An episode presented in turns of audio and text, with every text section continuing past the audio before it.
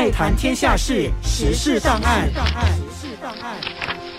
iFM 时事档案，让你了解新闻事件背后你可能不知道的事。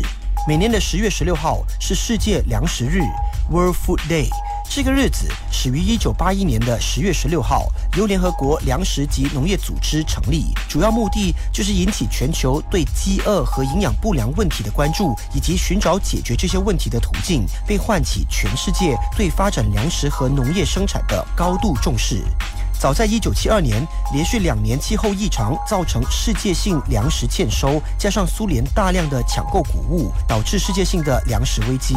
这时，联合国粮食及农业组织就在一九七三和一九七四年相继召开两次会议，以解决这个问题。一直到一九七九年十一月，该组织第二十届大会决定，从一九八一年开始，将这一天列为世界粮食日，以唤起人们对全球粮食短缺问题的重视，并。敦促各国采取行动，增加粮食生产，与饥饿和营养不良做斗争。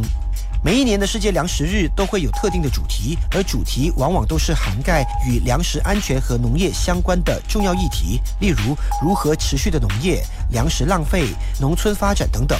这一天也被农粮组织作为教育和宣传活动的平台，为了鼓励政府、组织甚至个人采取行动，减轻全球饥饿问题的影响。此外，世界粮食日也设有一些象征性的活动标语，包括“节约从粮食开始”“好好节约，天天吃饭”“爱惜粮食，人人有责”等等。为了就是让人民重视粮食不足所带来的负面影响，从而珍惜粮食。在二零二三年，世界粮食日将主题设为“水是生命之源，水是粮食之本，不让任何人掉队”。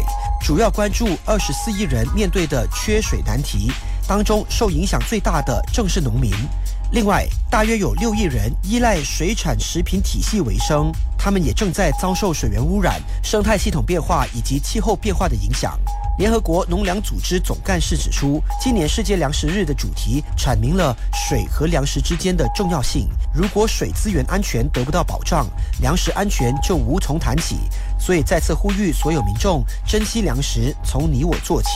iFM 实施档案由恩慈整理，崔西进程讲解。iFM 实施档案早上八点五十分首播，晚上八点五十分重播。你也可以在爱谈天下事脸书点击重听。